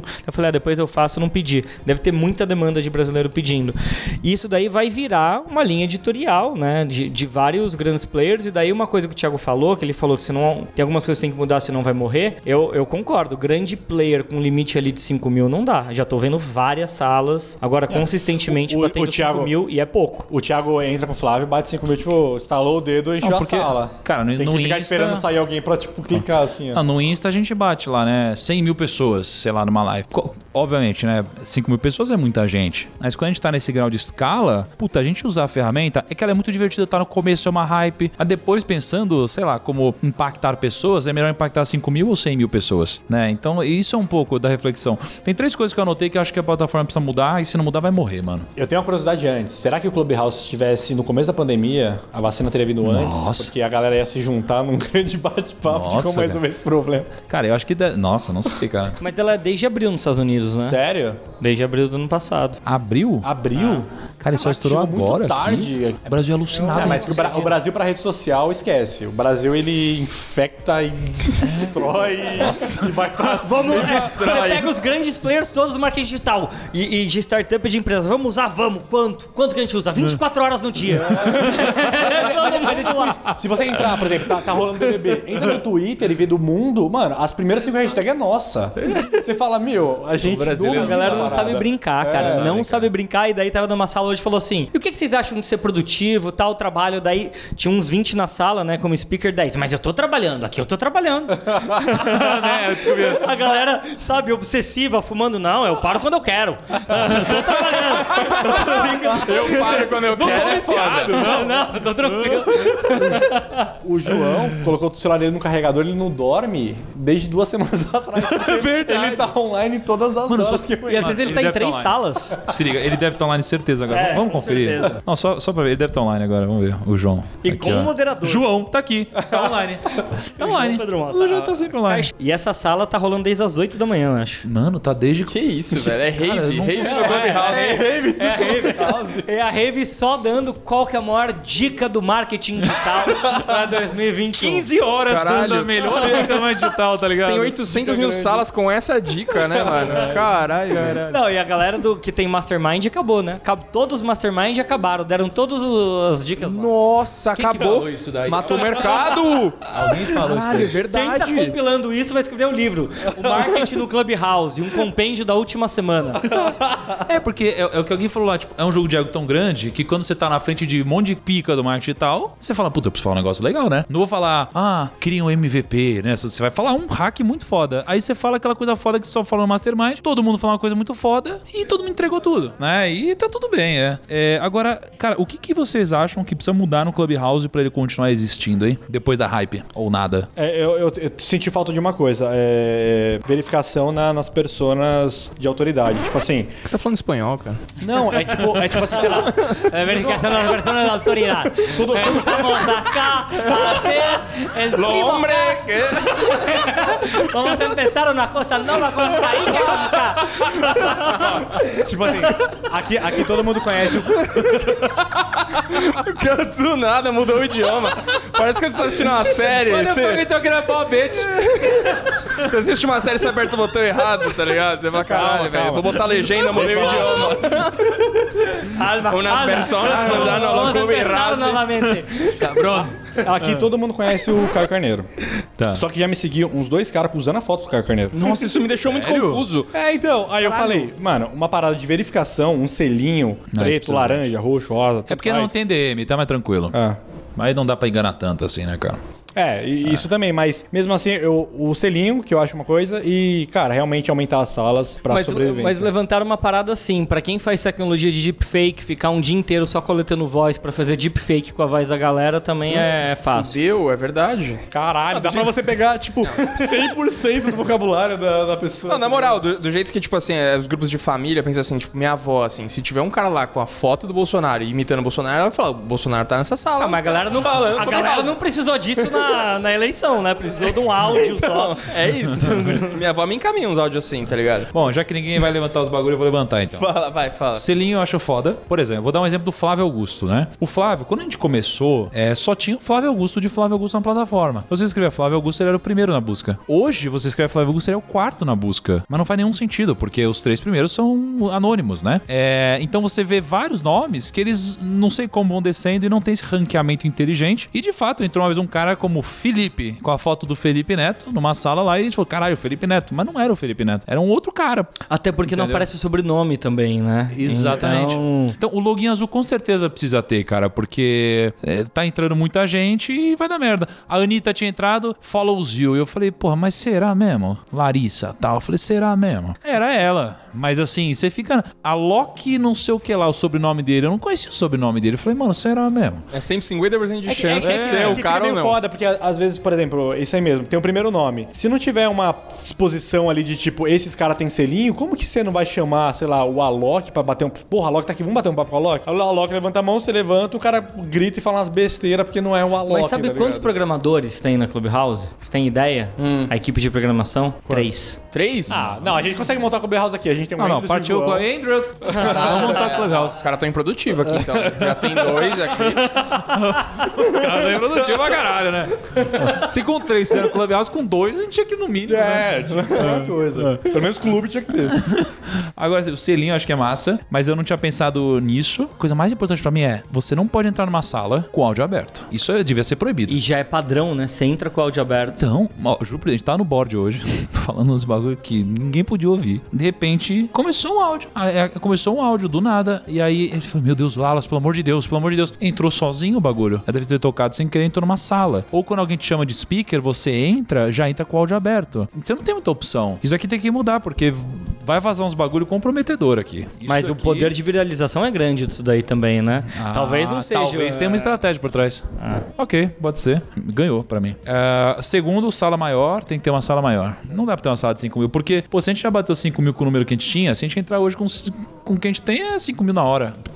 É isso, entendeu? Aí não, não tem muito pra onde ir, assim. Quando você tá numa sala que tá ali com 100, quando você tem é, um número interessante, quando você entra, você entra muita gente. Então imagina você com um milhão daqui a um mês, eu com um número grande, outra pessoa com um número grande. Se a gente entra numa sala, Paulo, você vai me passar certeza. é capaz, acho difícil, hein? Não, mas eu, eu tô indo, tô, vou- tô indo. Mas o que, que acontece? Você pode ter uma live que você tinha sozinho lá no Instagram de 100 mil, talvez ter live de 500 mil pessoas, 600 mil pessoas, se tiver umas 10 pessoas grandes Sim. como speaker também. Não, Muito, e- cara. É, mas isso é um pouco da estratégia que a galera tá Assim, usando. não. Fica lá o dia inteiro. A, maioria- a galera às vezes deve estar com o microfone mutado e deixa rolando lá. Vai entrando a galera, Cara. quando eles voltam, eles ainda são moderador. No Clubhouse me chama atenção até o número de pessoas. Eu falo assim, mano, tem 4 mil pessoas nesse lugar. Deve estar interessante. Vamos ver essa parada aí. Tipo, tem um número meio que limitado. Você vê assim, pô, o Thiago Nigro tá com o Flávio Augusto lá. Tem 80 mil pessoas. Mano, alguma coisa tem aqui. Vamos clicar pra ver. Tem que ter uma, alguma coisa pra curadoria, eu acho. Tipo assim, ó, não é uma curadoria, tipo, ah, esse conteúdo é bom ou não, mas tipo assim, do próprio público. No YouTube, por exemplo, a gente tem os views e tem, tipo, curtidas, tem comentários, sei lá. Curadoria. É algum estilo de curadoria, tá ligado? É, mas a galera não precisa estar lá também se não quiser, né? Ah, não curtiu e sai, né? Não, mas podia dar, tipo, ah, eu gostei desse papo, vou dar uma estrelinha pra esse, Entendi. essa conversa ter- aqui. Tipo, podia ter uns badges, né? É. Gamificar Essa- a parada. Gamificar a parada. É, sei lá, legal. essa conversa aqui foi cinco estrelas, mano. Muito foda. Uma estrela, papo Legal. zoado. Pode ser, acho que é legal.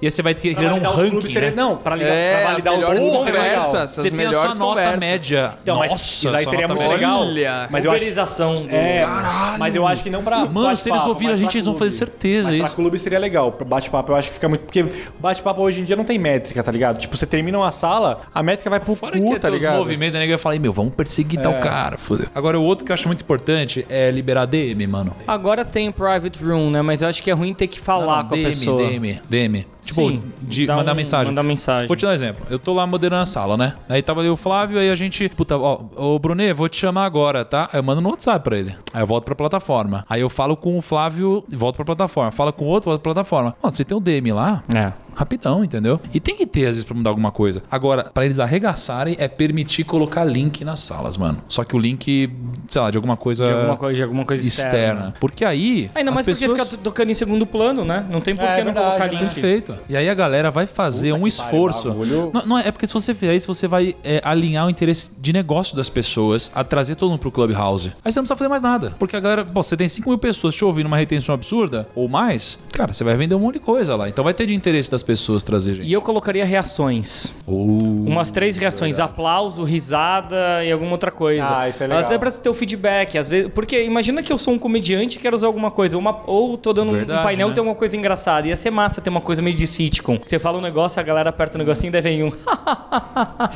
a galera dando, dando palminha. Acho que daria um pouco mais de vida ali, né? Podia ter uns donations também pros, pra galera. Ah, Isso, isso aí da, da risada é legal, porque, tipo, a gente, tá, a gente entrou lá, eu, o Gui e o Lucão, e o time inteiro entrou, né, pra ouvir. E, tipo, a gente só tem o feedback no dia seguinte, a pessoa fala assim, pô, achei muito engraçado. Na hora, às vezes você, você para assim e fala assim, meu, será que a galera até que trabalha com a gente tá gostando do que a gente tá É, falando? você não consegue, você fica meio no escuro mesmo. É. Senti isso também.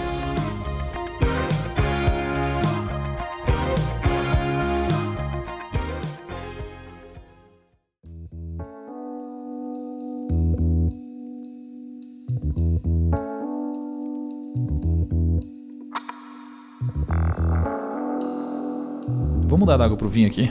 Bora. Porque na pauta, não sei porquê, tem Big Brother na pauta. É o porque. que, é o que tá bombando. isso. Aqui é marketing, Lucas, aqui que é isso? Me explica isso. O que, que você quer fazer? É clickbait puro? Você vai botar, você vai botar, você vai botar na thumb esse negócio? Não, eu acho que assim, a gente precisava de audiência. Eu falei assim, eu vou colocar de algum Ah, jeito. Tá Big apelando Brother de todas as formas possíveis. Cara, é porque, assim, ó, como a gente tá falando de redes sociais, existe um, um movimento interessante desde o último Big Brother, que hoje não é só o prêmio de um milhão e meio. Hoje os caras têm um prêmio que eu, que eu considero maior ainda, que é o prêmio de alcance na internet. Tipo assim, cara, o cara entra com o Instagram lá com mil seguidores e sai com 6 milhões, tá Ou seja, ligado? Barras de ouro vale mais que dinheiro. Mas É, seguidores. Foda-se, valem o prêmio é o segundo plano no Big Brother Posso hoje. falar Com uma- certeza. Uma teoria da conspiração que eu li ontem. Por que, que você fica lendo teoria da conspiração, cara? Calma, eu pulou pra mim no Twitter assim, ó. Que tudo que a Carol Conká tá fazendo foi estratégico e pensado pra, lan pra lançar um é. para lançar um documentário na Netflix falando sobre o poder da comunicação e como, sei lá, ela pode destruir e tudo mais. Tipo, no texto ela falava que tipo, tem documento provando que ela foi no cartório antes, assinando as paradas, provando que ela ia fazer isso mesmo. Entendi. Eu vou acabar com a minha carreira e ela assinou no cartório. Isso? É, não, é tipo, Não. Cara, na moral, me explica o que tá acontecendo com esse episódio, Lucas. Eu não sei mais. Eu não sei. Tá parecendo, Não, tá é porque- é Clubhouse. porque- É porque você vai falar do. porque, pra, pra quem tá ouvindo e não sabe, Carol Conká tá se destruindo nas redes sociais enquanto. Todo mundo sabe. Enquanto pessoas que estão ganhando de. Tinha, entrou no BBB com mil seguidores e estão com, sei lá, 2 milhões, 3 milhões, ela foi de 2 pra 1 um Ó, e. rapidão, a gente tá 200. falando de negócio. Nosso podcast é de negócios, beleza? Mas- É, você viu o cara que você, você alterou. Falou Big Brother, o cara.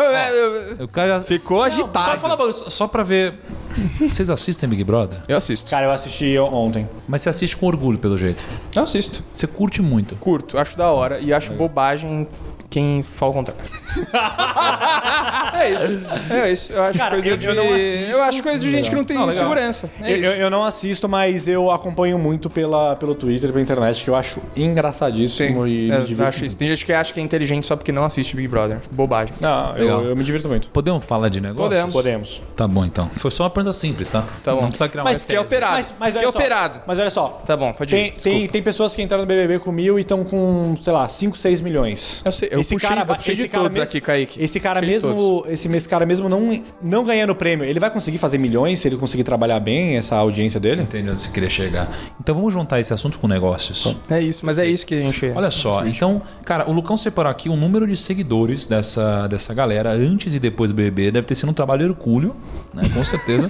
assim. não é? Ele tá, Eu liguei pros familiares de cada um. ele tá monitorando isso faz tempo já. E, cara, eu vou falar um negócio. Eu conheço muito o ex-BBB. Conheço muito o ex-BBB de várias edições, edições antigas, edições atuais, ganhadores de BBB.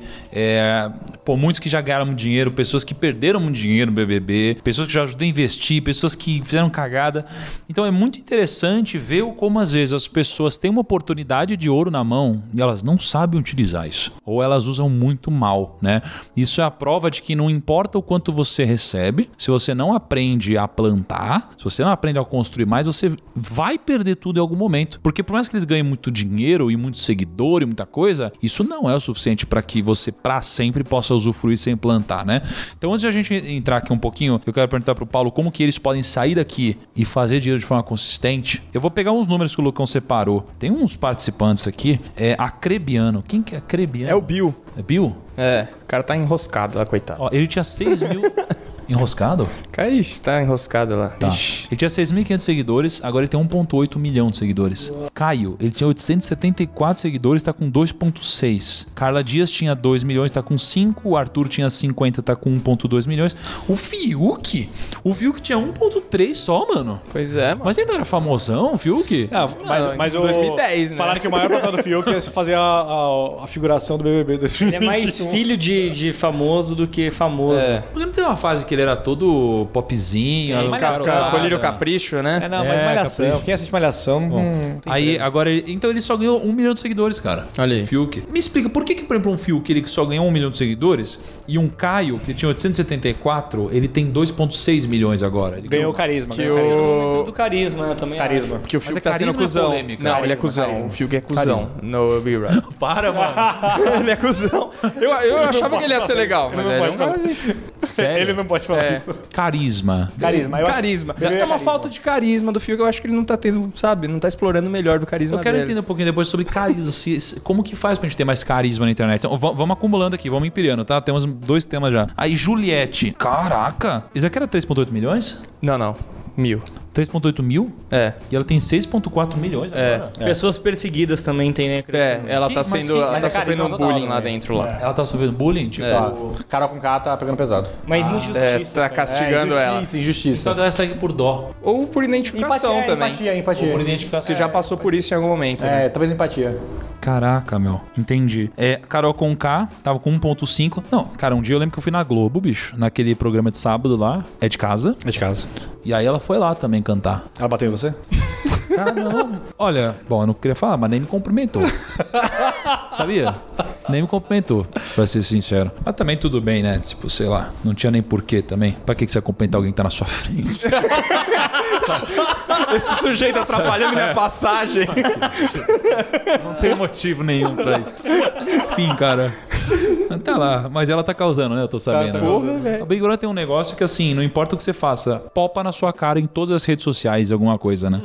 Então você acaba ficando sabendo. É, Lucas Penteado. Caraca, velho. Esse cara foi de 178 mil pra 7,8 milhões. Sim. Bullying também, sofreu Bullying, bullying pra caralho. Ele até saiu da casa bullying. pela Carol com K. Caraca. Ele pediu pra sair. O melhor jeito de você, de você pra crescer nas redes sociais é criar uma treta com a Carol com K, entendeu? melhor estratégia de growth. Xinga um pouco mais, então. Então eu vou falar que não, ela não é que ela não me compreendeu, Não, ela mas- mas eu- xingou, né? Imagina. Mas eu- a verdade sobre Carol Mas eu vou Conká. falar, eu, eu comecei a seguir um cara no Instagram, porque ele, era- ele é muito engraçado e ele fica, tipo, pesando nessa parada da Carol com K e tudo mais. E ele cresceu do- da época que eu, que eu comecei a seguir ele, ele tinha 2.7. Não, desculpa, 3.7. Ele bateu 4 em uma semana, assim. Só nessa mídia de, tipo, fazer coisa engraçada. Não, mas tem isso. Teve a zoar. história do Matheus, o motoboy também, lembra? Lembro. Eu até eu jantei com o Matheus. Eu jantei com ele e tal. E eu tava tipo assim, cara, e aí? Como que você tá? Toma cuidado e tal. E ele cresceu da noite pro dia, tipo, 2, 3 milhões também, né? É muito Pessoas maluco. comuns, né? Crescendo do nada. Caraca, mas o Lucas, ele... mano, 8 milhões de seguidores. Caraca. É, a Lu... Mano, a Lumena não cresceu nada. Não, Como? porque- Ela tá com 3,6, tá com 146 Ela mil. também tá tendo um problema de carisma lá, entendeu? Ela tá fazendo cagada? É Por que que amiga um da meme que tá todo mundo falando? Que é tipo assim, a Lumena não me autorizou, ou sei lá. É porque, ela, é uma canceladora, ditadora. Ela é tipo a. Entendeu? Ou se liga, ela Meu deve estar Deus. achando que ela tá com milhares, milhões de Não. seguidores. A Carol com K também, você acha que? Porque ela, ela, eu vi um vídeo que ela tá com um discurso de tipo, não, se o Brasil não tá comigo, eu me mudo desse país, sei lá o que, sei lá o que. Ela vai ter que tipo, ela falou assim que o Brasil tinha que cancelar esse moleque aí que tá com 7 milhões. E olha como que ela tá com a noção errada. Eles não têm noção. Você entendeu que os caras não têm noção? E se os caras veem isso, mudou o jogo pra É, eles, mudou. entendeu? Por isso que eles não podem saber. É, quando eles perderam o controle da Mas alguém narrativa. precisa, alguém precisa filmar o react aqui da galera quando eles souberem os seguidores que eles estão. Não, mas eu acho, eu acho Mas que eles saem, assim react que eles sempre, saem, né? Tem um assim que react, eles não saem, tem um react. Assim que eles saem, assim, tipo, eles vão pra uma entrevista que fala assim, vamos ver como é que você tá de seguidores agora? Aí mostra lá. Tem isso? Devia ter com câmera lenta, com aquela Phantom, com aquele cara analisando microexpressões. Com o Vitor metaforando. acho que É, metaforando. no, no caso, coração batendo. É, ao vivo. Cara, olha Ela sentiu os no caso da. Lumena é tipo quando você morre no GTA, que fica tudo preto e branco assim, tipo, tipo, putz. tipo, A Poca, nossa, Poca 11 milhões de seguidores. É Pocahontas, o MC. Gigante, hein? É, Aí foi pra grande. 12.3. Aí, ó, Rodolfo, beleza, de 1.4 pra 3. Nego Di. Nego Di? Nego Di cresceu pouco. Por que que não cresceu também? Porque Porque também ele é Problema zero de carisma também. Zero Não é carisma. possível, não é, é só carisma. O Projota tá se ferrando muito Mano, também. os caras são uns no Mas o do Projota caralho. não era um cara. Não, ele tá com 2.9 foi pra 3.9.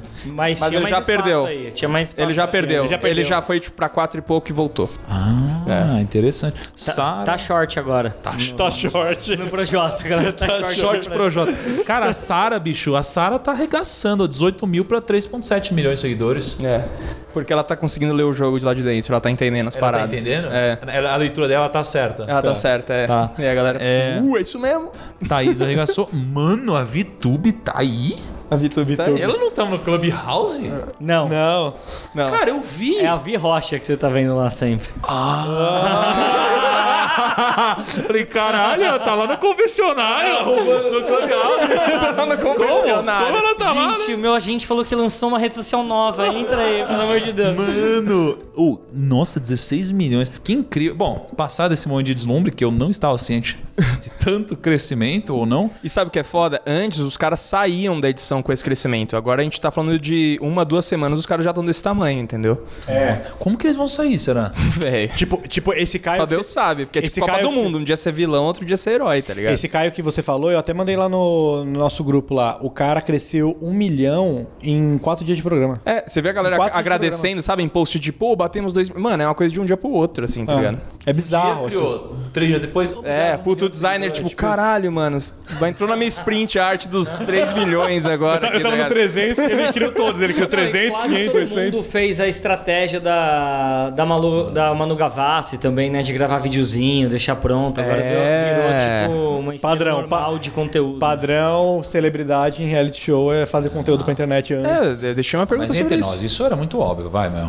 Pô, s- assim, óbvio assim, pra quem trabalha com isso, talvez pra quem não trabalha não, mas pô, você vai entrar lá no Big Brother, você imagina que você é bom, mas você vai deixar vídeo gravado, né? Tipo, a gente. É, você sabe, eu já te falei uma estratégia como eu ia vencer o Big Brother o- e o ficar Lucas muito famoso. não vamos Nossa. contar. Você vai Não, vencer Não, não, Big vamos mudar, não vamos mudar.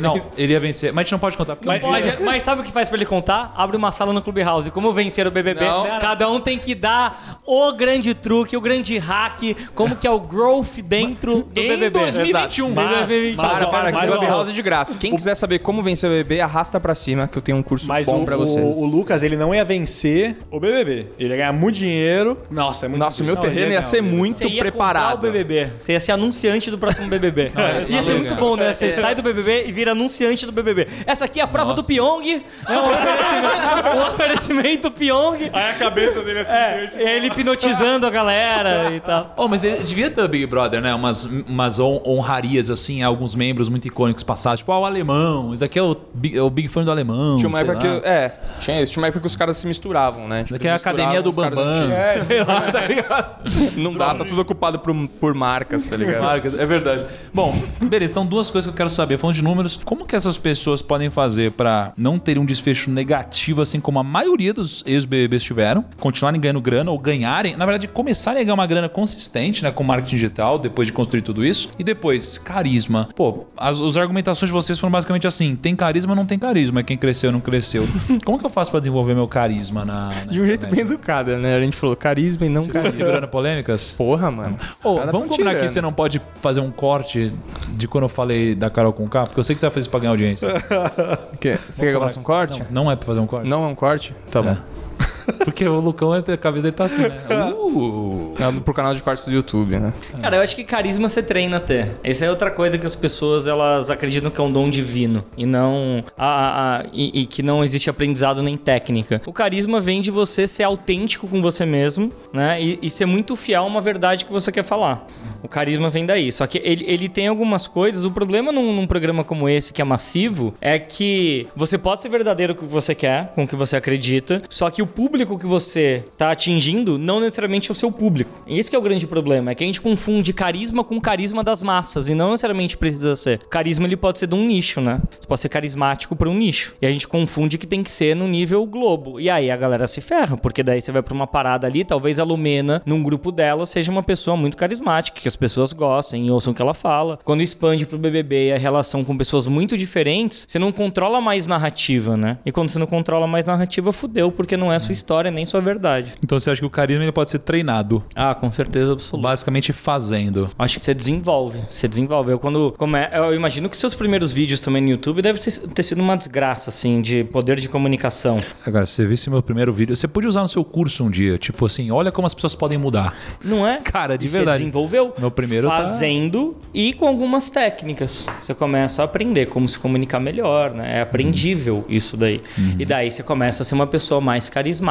Beleza. E o que, que essa galera pode fazer pra ganhar dinheiro, meu? Empresa, né? O grande Mas aí problema vai ficar todo mundo. Publi, publi. É, porque a galera publi eu acho que sai- tá meio ultrapassado. Ó, Assim, mas eu acho, que, eu acho que é legal porque o, o Paulo é um cara que fez muita publi lá desde o, né, do início, um cara que então é legal falar disso. E tem uma parada que é o seguinte, na, na edição passada a gente viu isso. Os caras saíam do Big Brother com 6 milhões de inscritos e eles estavam fazendo tipo sorteios com um leque de nota de Meu 100, Deus, tá ligado? E iPhone. Cara, Que mas que nem- porra é essa, tá ligado? Mas eu vou falar Lixo. que tá se repetindo de por exemplo, eu entrei nas redes sociais do Lucas ontem, ele tá tratando a rede social dele como se fosse, tivesse mil seguidores iguais, tá ligado? De- compartilhando amigo, tipo, postando stories de, do irmão dele jogando Xbox, sabe? Não tá, tipo, não rebutou a rede pra virar meio que uma marca Cara, dele. tinha que ter uma agência focada em, mano, que acabou de sair do Big. Brother. Mas, velho, como a Globo não tá Globo- cuidando que A disso? Globo não tá rentabilizando essa parada, entendeu? E, tipo, eu acho que é um erro da Se Globo. você não ia falar, fazer suas esse- redes esse sociais não são mais suas. Vou te falar uma coisa. Todo mundo que aceitou ali participar, se você falar assim, ó, e tem esse contrato da rede social que a gente vai cuidar da sua rede social nos primeiros dois anos. Teve um cara que tentou fazer isso, o Raul. Era um cara do Masterchef. Ele saiu do Masterchef e tentou agenciar todos os ex-Masterchef. O problema é que eles acreditam que todo mundo vai dar certo. Isso é igual investir em startup. Você investe em 10 para não dar certo, só que o que dá certo vai, vai dar muito bom. Acho que um grande problema é que vem um dinheiro rápido dessa galera aí que é de publi. Só que é que nem jogador de futebol. Tem um tempo útil. É, é ciclo de produto. E as pessoas têm que se encarar como produto. Tem uma hora que você não tá mais na crista da onda, você vai virando a subcelebridade, a subcelebridade, a subcelebridade. Daí você tem que rezar pra um reboot BBB ex-membros pra funcionar. Porque você tá vivendo da sua imagem. A sua imagem, uma hora, ela não sustenta o nível de vida que você colocou pra você. Então, toda essa galera tem que abrir empresa. É,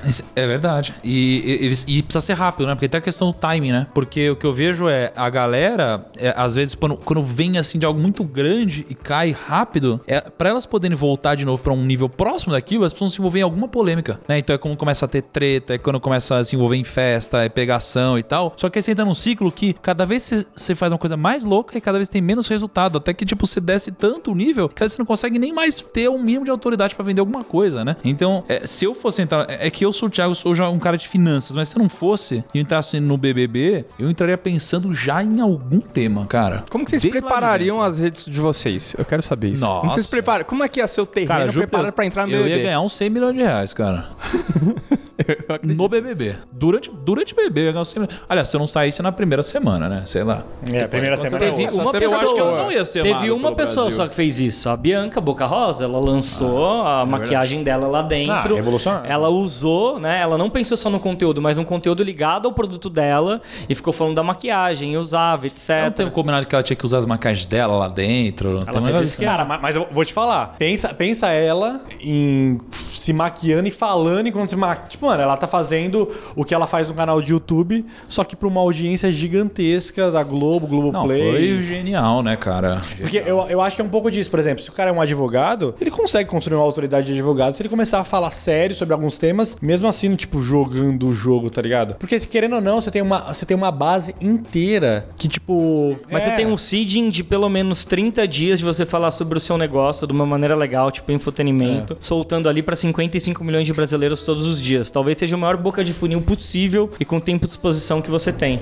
Realmente dá pra pensar muito em fazer. um É, é- é negócio tipo, assim. é tipo o Thiago, se o Thiago ficar todo dia que dá pra investir com 30 reais explicando assim, tu, mano. Não, eu ia fazer uns quadros muito loucos lá dentro. Ia acordar mais cedo todo mundo e falar, gente, ó, vou ensinar pra vocês um bagulho aqui. Tá? Eu acho que a galera esquece Café com isso. Bitcoin. Você ia fazer com café com Bitcoin. A, a galera, a galera Eu ia fazer esquece. umas apostas com bolsas. tipo, a bolsa agora deve estar tanto. Aí ia viralizar o mercado financeiro.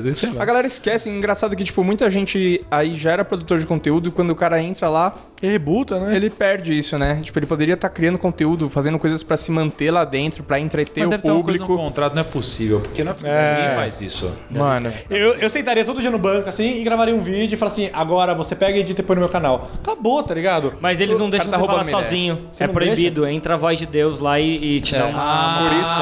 Mas Não, eu- então- por então isso que o meu seria o podcast. faz a collab. Sempre ia ser uma collab, o cara do lado. Deve ser proibido, porque se eu fosse o Pyong, eu ia hipnotizar todo mundo todo dia. Que é coisa mais de entretenimento que isso. Não é? É, Por que tá que ele chorando, não calma fez aí. com ninguém, né? Um, dois, três, bem dormido. Fábio ele, ele tentou, não tentou hipnotizar alguém? Ele Não, ele, fez, ele fez uma zoeira lá, que ele Não hipnotizou uma conseguiu, galera. eu acho. Não, conseguiu. Conseguiu? Hipnotizou uma galera lá. Ficou É, todo o mundo. Lucas assiste todas as edições, eu não discuto com ele. Você falou que conseguiu, conseguiu.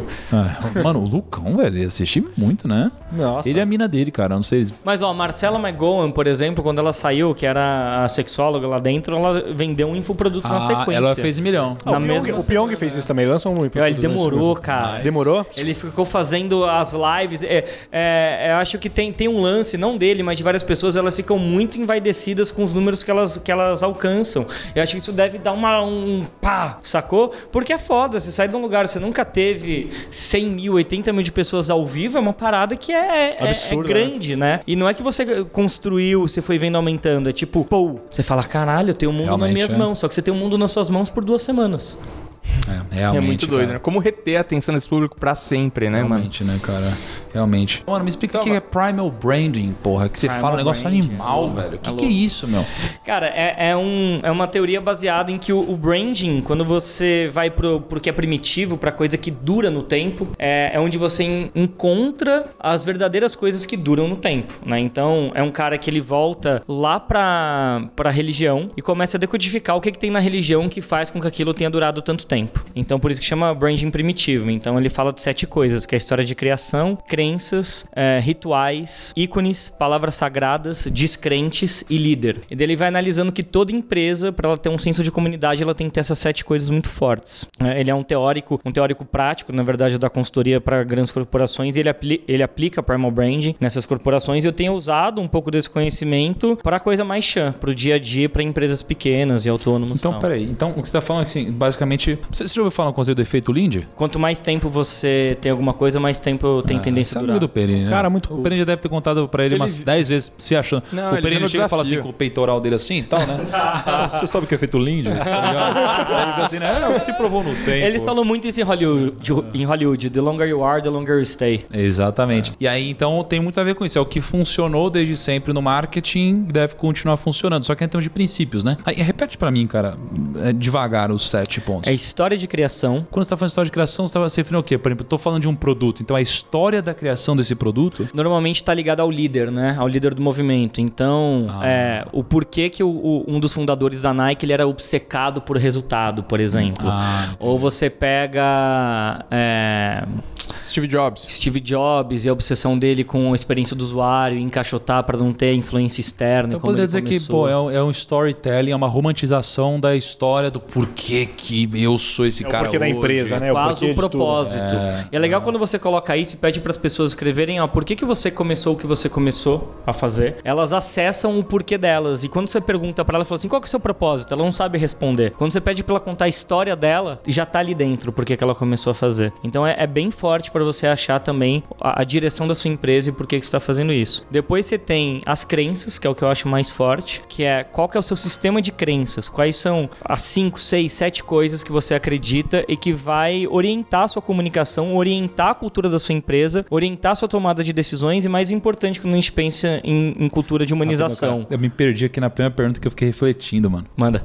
Eu fiquei refletindo aqui. Mas me faz ela de novo. Você falou, por que você... Porque você começou a fazer, Por que você começou... começou a fazer o que você faz hoje. Cara, sabe uma parada? Tá refletindo uma coisa muito pessoal, eu acho, cara, aqui. Você falou, deu uma arrepiada até, assim. Que tem o propósito, aquela coisa toda. E quando você perguntou por quê, mano, eu acho que um dos grandes motivos que eu, do porquê que eu, eu comecei a fazer isso, do jeito que eu fiz isso, acho que foi porque eu era muito deslocado quando eu era mais novo. Quando eu era na escola, faculdade. Porque, cara, eu era aquele cara, meu, que. Eu, eu sempre fui muito bonzinho, assim. E eu sempre sofri muito bullying, assim. Então eu era esse cara do bem, eu não queria brigar com ninguém e tal. E, e mesmo assim eu era deslocado, sabe? Meio sem, sem lugar. E aí eu, comecei a fazer porque eu queria me provar, talvez. Fazer uma parada grande. Tipo, meu, vou mostrar que eu sou bom.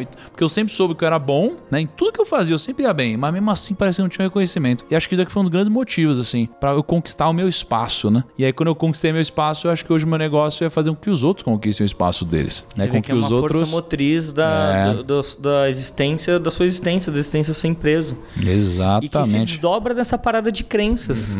As suas crenças devem ser é, agregação, né? É, desenvolvimento, né? Ter agregar pessoas à sua volta, desenvolver constante evolução, aprendizado. É um cara muito preocupado com o aprendizado, com escutar os outros, dá pra perceber isso. Você dá espaço. Então essa é a segunda parada do Primal Brand. Quais são suas crenças? Porque daí você passa a, a ter um público da sua empresa e um cliente e um cliente interno, que são os colaboradores que acreditam nas mesmas coisas que você. Que o corporativismo moderno chama de cultura. Só que, de novo, cultura de empresas, você coloca num livro e fala sobre isso, parece algo abstrato. Não é. Quando você desce para um sistema de crenças, fica mais claro. E daí você tem a contraparte das crenças, que são os descrentes. Tá, se você crê em tudo isso, tem uma série de pessoas que acreditam absolutamente o contrário do que você acredita. E, e uma das coisas é não perder energia nem tempo com essa pessoa. Porque se você tá num sistema de crenças, você não consegue mudar a crença de uma outra pessoa. Então é importante você entender quem são seus descrentes para saber onde focar a energia também onde não focar a energia. Daí você tem os rituais, que são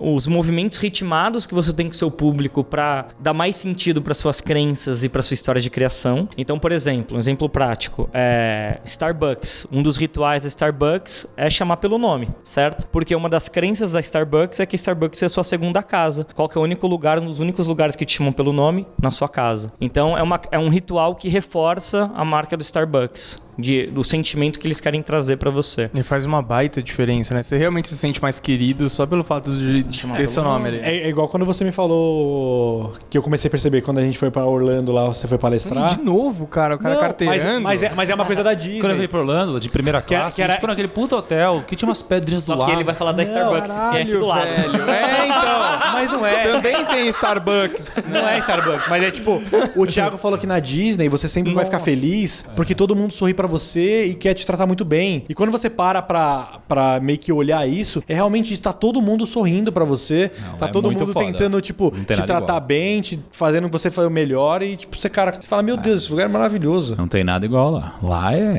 é outro mundo, mano. E aí você tem três. E qual que é o quarto, então? Aí tem os ícones. Os ícones são Tipo as grandes figuras de autoridade? tudo, tudo que é sensorial, né? Toque, cheiro é, e visão da sua marca, que passa pelo logo, passa pelo cheiro da, da sua empresa, passa pela embalagem, tudo que é, que é ícone, tudo que é, é sensorial e representa a sua marca, tanto o visual quanto o olfativo. Ou agora vai dar certo, hein? Porque faltava o cheiro e a gente pegou, agora o Perino é sócio, pô, matamos o cheiro já. Vocês estão usando, vocês usam. E, não, e não sei se você reparou, eu, eu ia falar também, mas você viu como tá cheiroso também o pau? É, então. Deve ser, sei lá. Deve meu. ser isso. Fez uns stories falando a roupa que ele ia usar hoje. Ficou escolhendo a roupa. Não, você usar sempre preto e moletom é ícone. Um padre usar as cores é ícone. Gamificação é ícone, né? Todas as coisas que você usa que representam a sua marca. A minha bezelinha lá na minha comunicação é ícone. A maçã é ícone. Isso é muito forte. A hóstia é ícone, né? E, e- então, todas essas coisas, elas têm um elemento que é tipo uma cola agregadora que as pessoas começam a ter símbolos para se reconhecer, como uma maçonaria. Falar, ah, eu te reconheço, a gente faz parte do mesmo lugar, né?